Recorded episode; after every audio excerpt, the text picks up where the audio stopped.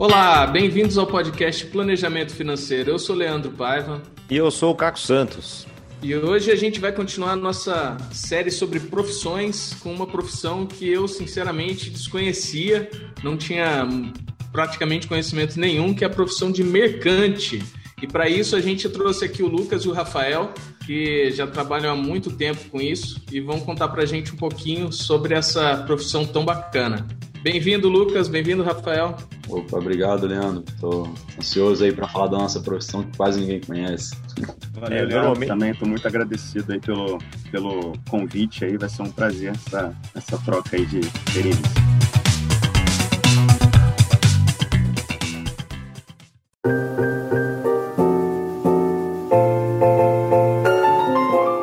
Já que ninguém conhece, começa explicando pra gente o que é, é o que faz quem é dessa profissão, então. O propósito da profissão é transporte de bens por navios, por embarcações. Temos os pilotos os maquinistas, o setor de convés e o setor de máquinas. Né? No caso, cada setor é responsável por uma parte do navio. Então, o setor de convés é responsável pela navegação, pela manutenção do navio, do convés do navio, bater ferrugem, né? Porque o navio fica no mar, ele vai enferrujando, tem que bater ferrugem, tem que pintar. Então, os marinheiros fazem essa parte e os pilotos ficam na navegação. Né? A gente traça as derrotas, e os maquinistas eles cuidam da manutenção da máquina do navio para sempre garantir que é, ele vai estar apto a navegar, além dos sistemas de operação também, porque a gente tem que fazer carga e descarga então isso faz tudo parte do sistema de operação dos navios. Quando você fala traças derrotas, o que quer dizer isso? Ah, sim. É, tem muitos uns termos técnicos aí de vocês que vocês é. estão né, sabendo agora. Nosso ouvinte aqui vai ficar que nem eu, assim. O que, que é isso? Tá se, ele, se ele for São Paulino como eu, já sabe que começo de 2001 foi assim, né? 2021 foi assim, né? Traçou muito de derrota. Mas o que, que é isso, isso na, no seu mundo? É, vocês vão ouvir muito jargão aí, porque pra gente isso é natural, mas é bom vocês perguntarem mesmo, que a gente nem percebe. É, traçar derrota significa você você desenhar no, na carta náutica, o que é a carta náutica? É um mapa mesmo, de onde a gente vai navegar, você desenha a rota que o navio vai fazer nessa carta. Aí você leva em consideração tempo da viagem, clima dos lugares onde você vai passar, correnteza, tudo isso, né? O quanto de combustível, o quem contratou o navio quer que você gaste, várias coisas assim, né? Isso que é traçar a rota. Como é que você faz para começar nessa carreira? Tem uma, uma formação específica? Como é que funciona? Eu vou falar dos oficiais da Marinha Mercante, porque tem um processo diferente para quem é oficial e para quem é da tripulação geral, que são os marinheiros, né, os taifeiros. Vou falar do processo dos oficiais, que nós dois somos. É, nós começamos pela EFON,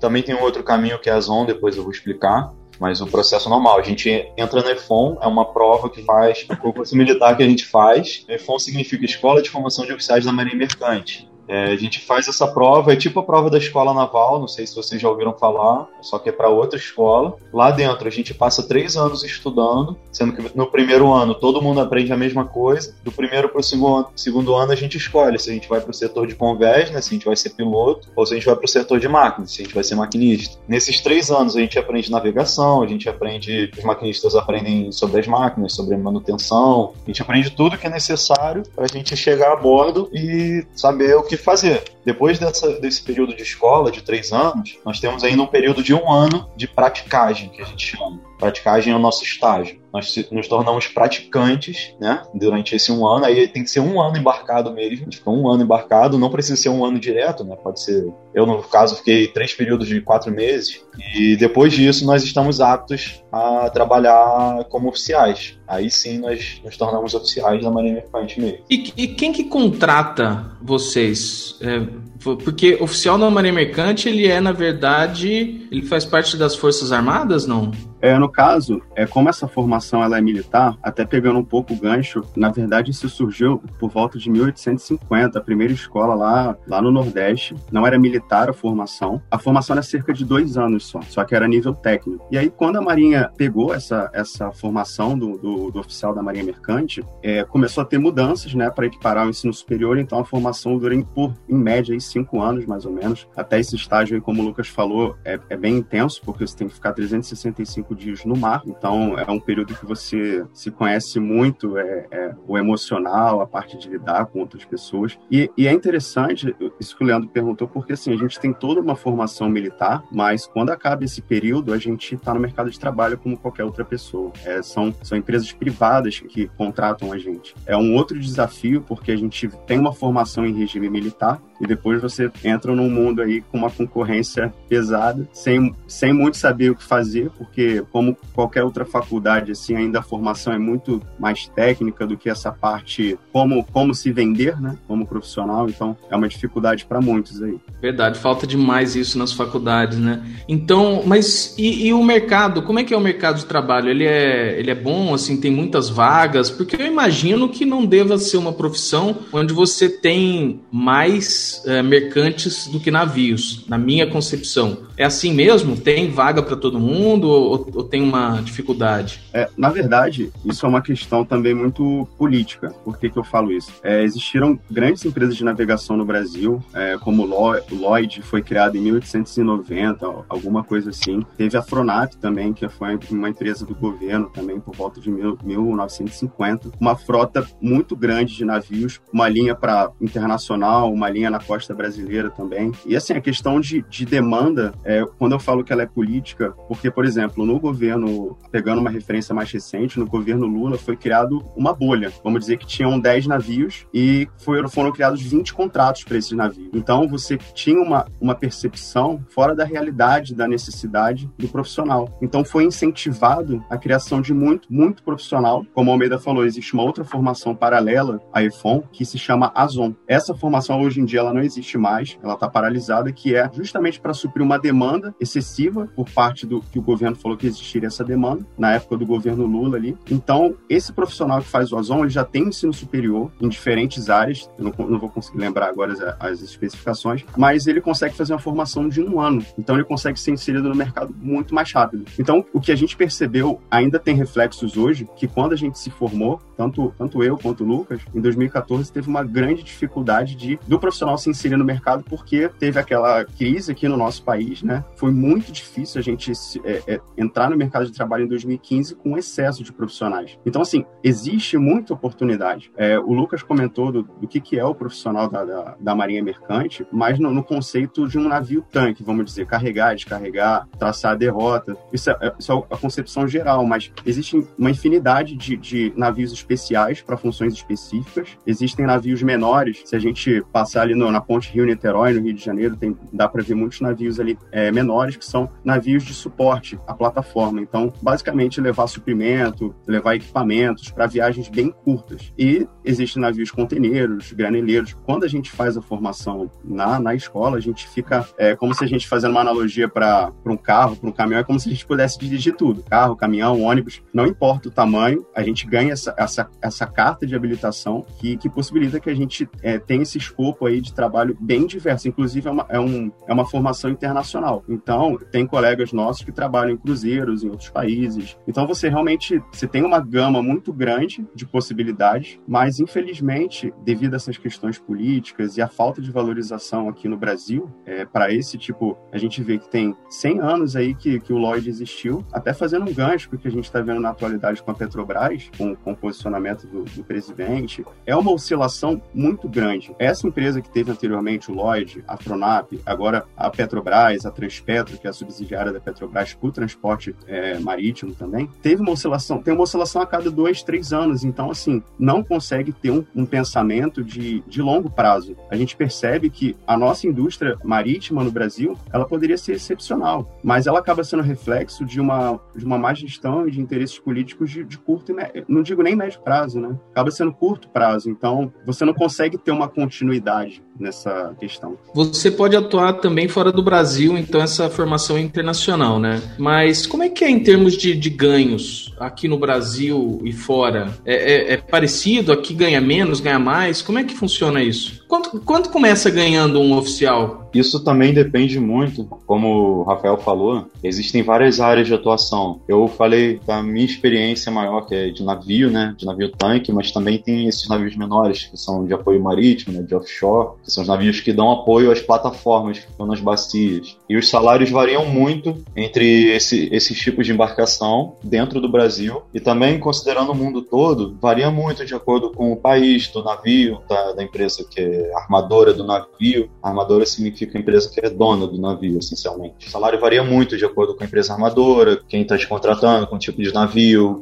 às vezes até por onde o navio passa, porque tem certas rotas que tem perigo de pirataria, de guerras, né? Aqui no Brasil, considerando o navio tanque, é, você pode esperar um salário inicial de talvez uns 14, 15 mil brutos. Isso no navio tanque. No offshore, um tempo atrás era algo parecido, mas isso agora depende muito de uma empresa para outra. Tem algumas empresas que pagam menos, que pagam uns 12 mil brutos, e tem outras que pagam mais, que pagam 17, 18. Isso varia de empresa para empresa. Aí, como o Salles falou, tem algumas embarcações que fazem serviços especiais. Eu vou falar uma, por exemplo, é, manu é manuseio de âncora, que é um, uma embarcação que é usada para ajudar a plataforma a se fixar numa posição. Esse tipo de embarcação tende a pagar um salário maior, porque é uma operação mais técnica, que depende de. É, tem uma responsabilidade maior, é mais perigosa, entendeu? Então tudo isso interfere nos salários, mas geralmente gira em torno disso aí. Se você quiser pegar uma, um intervalo, pode começar aí de uns 12 mil bruto até uns 17, 18. Ah, e normalmente é, é, um salário fixo, né? Que você ganha, sei lá, por mês e você está contratado por uma determinada companhia ou mais assim por projeto? Não, você vai pegar essa, essa rota aqui, faz essa rota, volta etc. E daí é meio que por projeto, vai, vamos dizer assim, ou por rota, ou por. Como é que funciona? Essa é uma boa pergunta. A gente, você encontra contratos de diversos tipos. Existem esse tipo de contrato que você falou agora, é o contrato freelance, por exemplo. Às vezes alguma embarcação tem uma operação para fazer aqui no Brasil, a empresa só precisa de um oficial temporário para aquela operação específica ou para aquele tempo de navegação. O oficial é contratado como freelancer, ele recebe um valor fixo para aquele tempo e acabou, ele não tem mais nenhum vínculo com a empresa. Esse não é o mais comum. O mais comum aqui no Brasil é você trabalhar de carteira assinada. É, você é CLT mesmo, você recebe um salário mensal, você recebe tanto embarcado quanto em casa e você está à disposição da empresa, entendeu? Sendo que a gente tem, é, de acordo com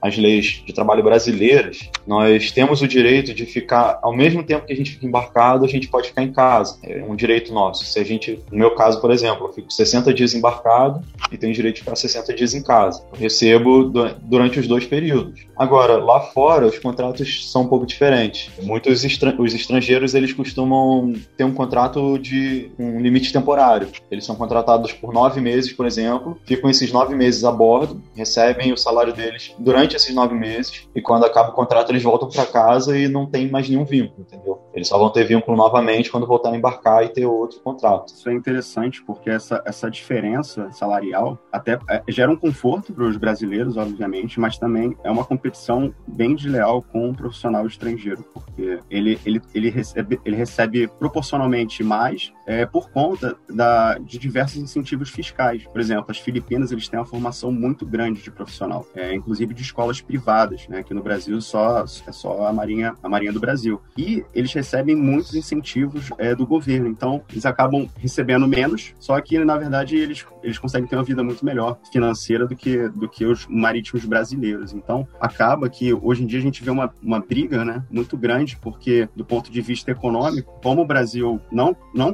conseguiu ter uma frota muito, vamos dizer, de longo prazo, acaba fazendo mais sentido para estimular né, a, a, cabotagem, pensar, ah, eu vou alugar um navio, só o casco do navio, sem tripulação, e vou tripular ela com tripulantes estrangeiros, porque eu coloco esse cara aqui nove meses, ele não vai reclamar de nada, ele sai daqui, eu não preciso pagar plano de saúde, eu não preciso pagar previdência, e, e é um pacote fechado. E ele tá feliz porque no país dele ele consegue ter uma vida de rei. É uma competição que ela não é, não é igualitária. Então você acaba vendo a gente, os brasileiros perdendo, isso é muito triste, porque a gente vê uma costa, é, um litoral gigantesco que a gente tem, perdendo é, mão de obra para profissionais de outro país, não por ser melhor ou pior, mas por conta dessa diferença de competição. Você não compete da mesma forma. Eu queria tocar um pouco no ponto que você falou, Lucas, sobre você ficar, por exemplo, 60 dias embarcado e 60 dias fora. Queria entender um pouco essa dinâmica do que que passa na cabeça, né, disso aí. Falar que fica bem doido. a cabeça fica bem doida. É assim, é uma mudança completa de rotina, porque nos 60 dias que a gente está embarcado, vou falar do meu caso. Eu tiro serviço de navegação das 4 da manhã até as 8 da manhã e depois das 16 às 20. Né? E então, assim, eu trabalho, eu vejo nascer e o pôr do sol todo dia a bordo. É um privilégio ao mesmo tempo que você imagina você ver todo dia o nascer e o pôr do sol, que você dorme bem pouco, né? E durante, durante entre os, né, os serviços eu também tenho que fazer hora extra, porque eu tenho outras funções, outras responsabilidades. Então, assim, os 60 dias a bordo são um período de trabalho muito intenso, além de que a gente fica isolado, a gente não tem, não tem a liberdade de ir no cinema, de ir no mercado comprar alguma coisa que você quer comer. Né? Você não tem liberdade de encontrar os seus amigos, seus familiares. Você cria relacionamentos a bordo, mas não é a mesma coisa de quando você está em casa. É, no navio que eu tô, eu tenho internet, isso é um privilégio. As pessoas não têm noção do privilégio que é você ter acesso à internet. Você está no navio agora? Não, eu não, eu tô em ah, casa tá. agora. Ok.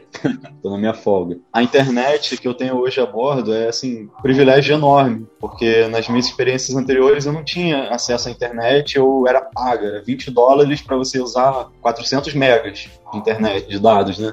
Então, assim, são várias restrições que você tem de coisas que a maioria das pessoas toma como garantia. A maioria das pessoas toma como garantia poder comprar uma coisa diferente no mercado, encontrar os amigos, encontrar a família, entrar num site para pesquisar alguma coisa que não sabe. Lá, se você não sabe, não lembra de alguma coisa e você precisa daquela informação na hora, às vezes você não consegue entrar na internet para pesquisar, por exemplo. Você tem que aprender a se virar mais, você tem que aprender a lidar com as pessoas, fica todo mundo confinado. E quando você chega em casa, é uma rotina muito diferente. Você não tem horário fixo, horários fixos, você, as pessoas têm rotinas completamente diferentes das suas, porque todo mundo está trabalhando, ou indo para a escola, ou estudando, ou fazendo alguma coisa, e você tem o dia inteiro ali à sua disposição. E você decide o que você vai fazer com o seu tempo. Então a gente é obrigado a aprender a gerenciar o nosso tempo, tanto por causa do tempo a bordo, que é, o tempo é muito restrito, quanto por causa do tempo em casa, que o tempo é muito abundante. Então a gente precisa aprender a gerenciar esse, essas duas questões, entendeu? E a bordo você se, se depara, é, em casa, você se depara com uma liberdade total que você não tinha a bordo. Você tem liberdade de tempo, você tem a saúde, você tem o dinheiro e você tem que decidir o que você vai fazer com aquele tempo para fazer valer a pena, o tempo que você passou a bordo.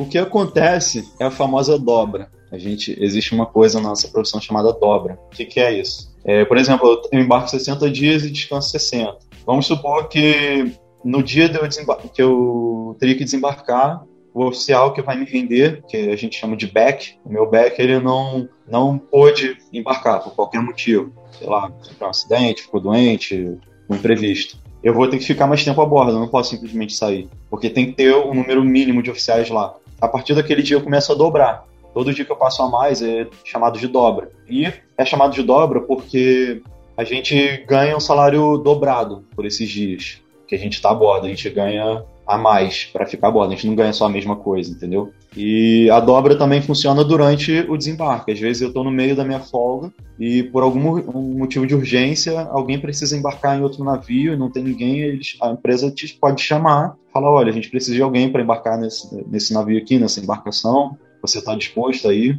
Aí eu posso embarcar também. Eu vou, de novo, vou ganhar um salário a mais por causa disso. Né? Vou ganhar um dinheiro a mais pelos dias que eu ficar lá. Isso que, que o Lucas falou é interessante porque a gente está vivendo uma situação, ainda mais ano passado, de pandemia.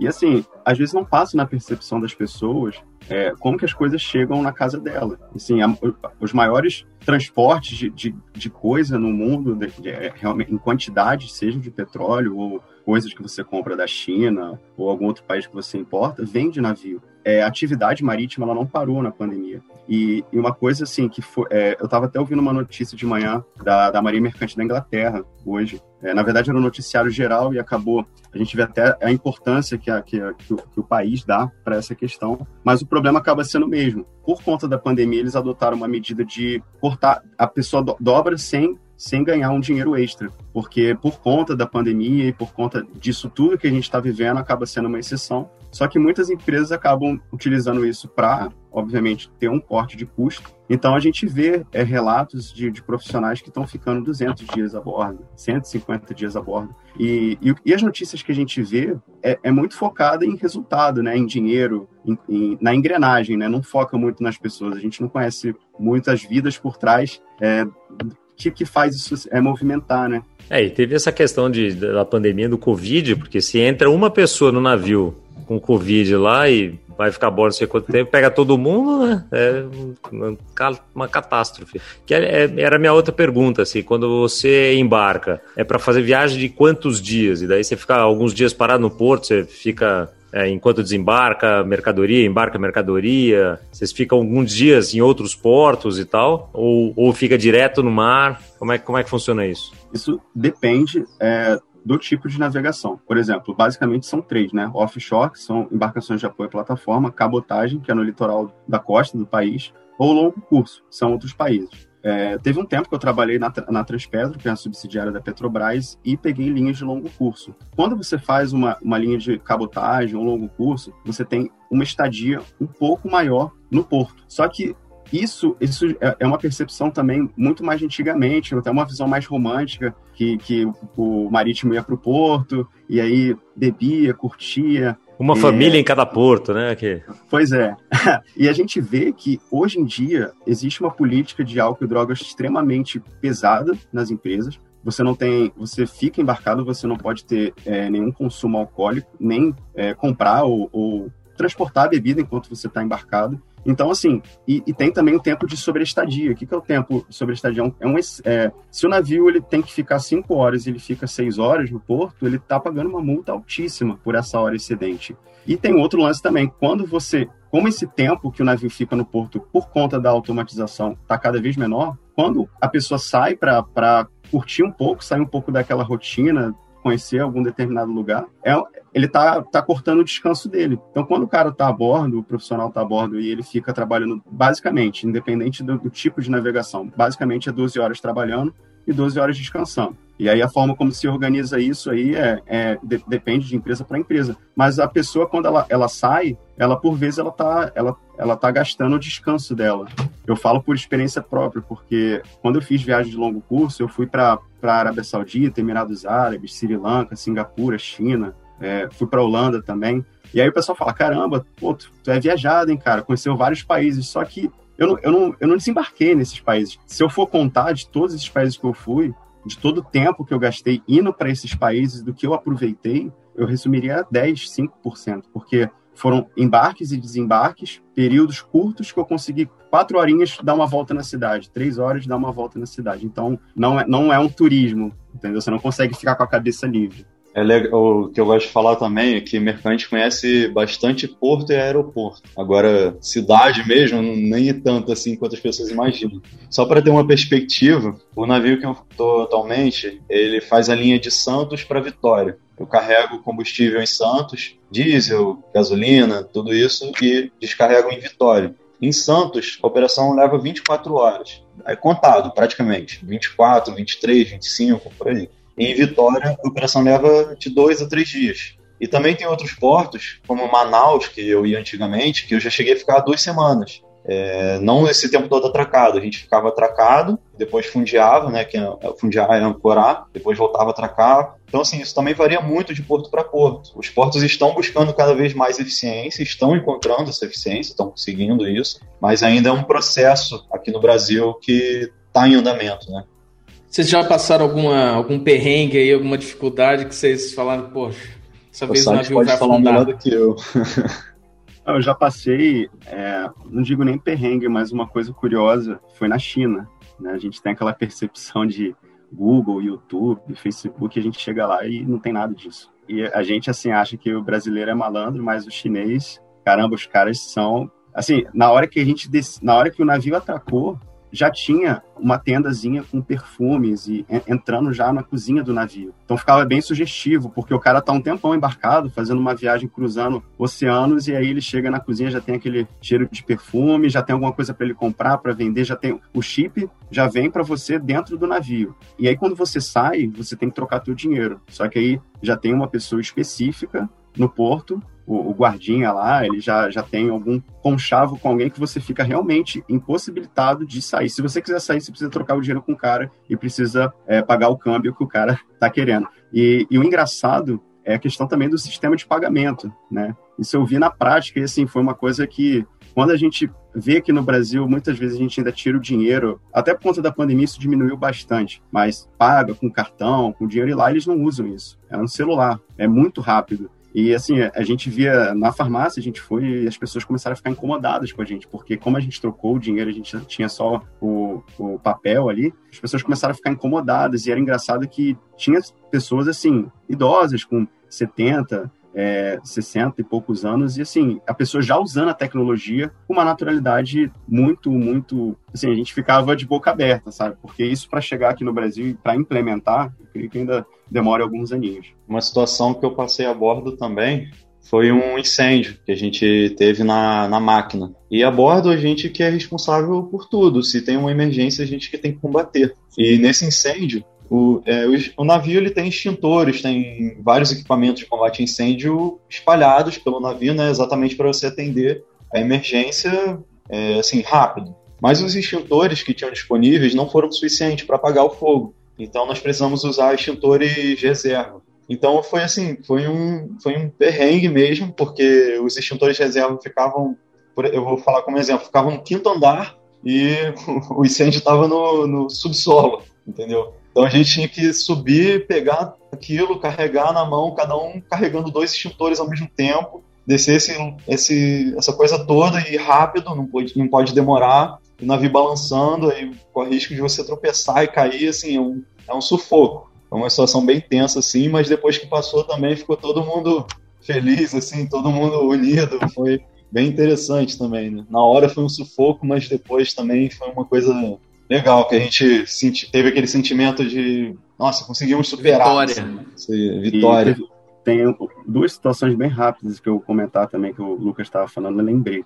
É da segurança, né? Você pensa, tem um cozinheiro, ele está cozinhando, né? É, uma, é um fogão elétrico ali. É, e aconteceu com a gente, estava numa outra viagem internacional, era três da manhã, então assim, tudo tem procedimento. Né? A, a, a, cozinha ela tem que ser fechada e a chave, teoricamente, teria que ficar no passadiço para qualquer emergência. E nesse dia, o cozinheiro fechou e levou a chave para o camarote dele, que é o nome do quarto. Né? O pessoal chama todos os quartos de, de camarote. Levou para o quarto dele, só que ele esqueceu uma panela e o fogo ligado. E aí o maquinista estava indo lá fazer o lanche, o oficial de máquinas, e ele viu uma coisa azul, assim. E ele tentou, ligou no passadiço, então, assim, a comunicação ela tem que ser extremamente rápida, porque qualquer, qualquer segundo que passa, você pode realmente. É, tem que estar atento muito a, a questões de incêndio, a parte de navegação, a parte de meio ambiente, porque as pessoas olham de fora e falam assim, putz, o cara é da Marinha Mercante, ele ganha bem, mas assim, qual é o risco que você está correndo sabe? É, o tempo que você está injeçando para correr aquele risco. Então, assim, essa situação de. Não foi um incêndio a, bordo, foi uma questão de princípio de incêndio, mas gera uma atenção, aí teve que, teve que correr na, na. ah, a chave está com o cozinheiro e tal, aí teve que correr no camarote dele. Então, assim,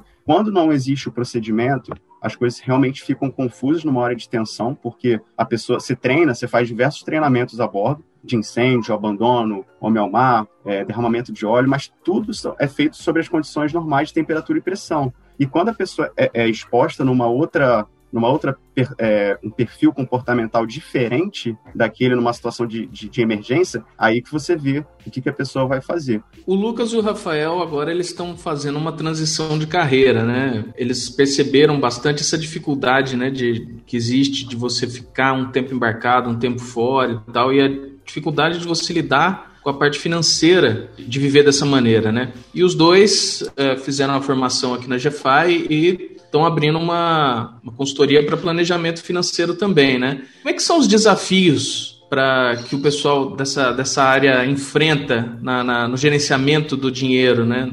Eu vou falar um pouco por mim também, que alguns desafios que eu passo é a questão, essa questão da mudança de rotina, de você ficar esse tempo que você está a bordo muito preso, muito restrito. Quando você desembarca, é, muita gente tem vontade de sair viajando, de viver várias experiências diferentes. Eu mereço, né?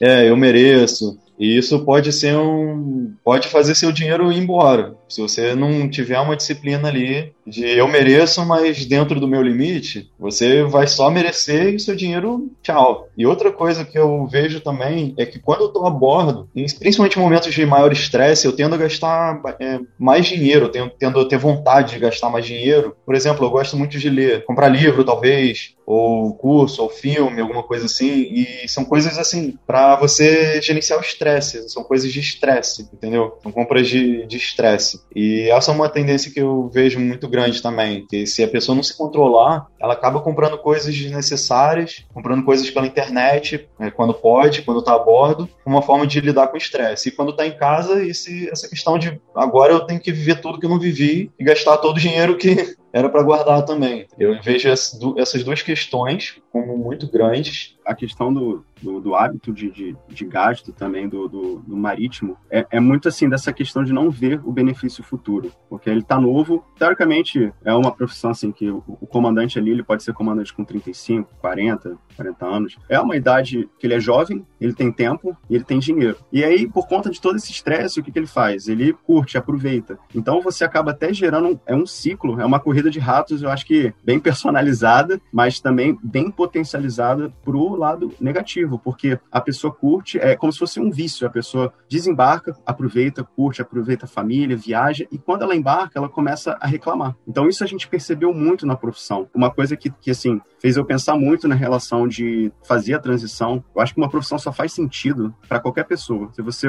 olha para alguém que está acima de você e consegue se espelhar naquela pessoa. Você consegue olhar aquela pessoa e pô, eu me motivo, eu quero, quero me tornar igual ela. Então é complicado quando você está num lugar que você não consegue enxergar isso. E até pegando um gancho também dessa, dessa formação que a gente está tá fazendo aqui na GFI, é interessante quando você tem uma clareza, uma inteligência emocional melhor sobre os perfis comportamentais. É, não é que o lugar é errado, mas a gente não se adequa àquele lugar porque exige muito resultado. Você tem que ter uma cabeça voltada para o pra, pragmatismo e para ser um pouco analítico. Então, assim, é complicado quando você. A gente tem um lado muito inovador, criativo, e não, não existe espaço para você criar, para você dar ideias num ambiente muito verticalizado, que como tem que ser, porque é uma indústria que se move no mar. Isso não é uma coisa normal. Então, tem que existir procedimentos bem engessados. Então, essa transição para a gente também está acontecendo por conta dessa consciência que a gente está tendo e que a gente não, não, não se adequa a esse lugar.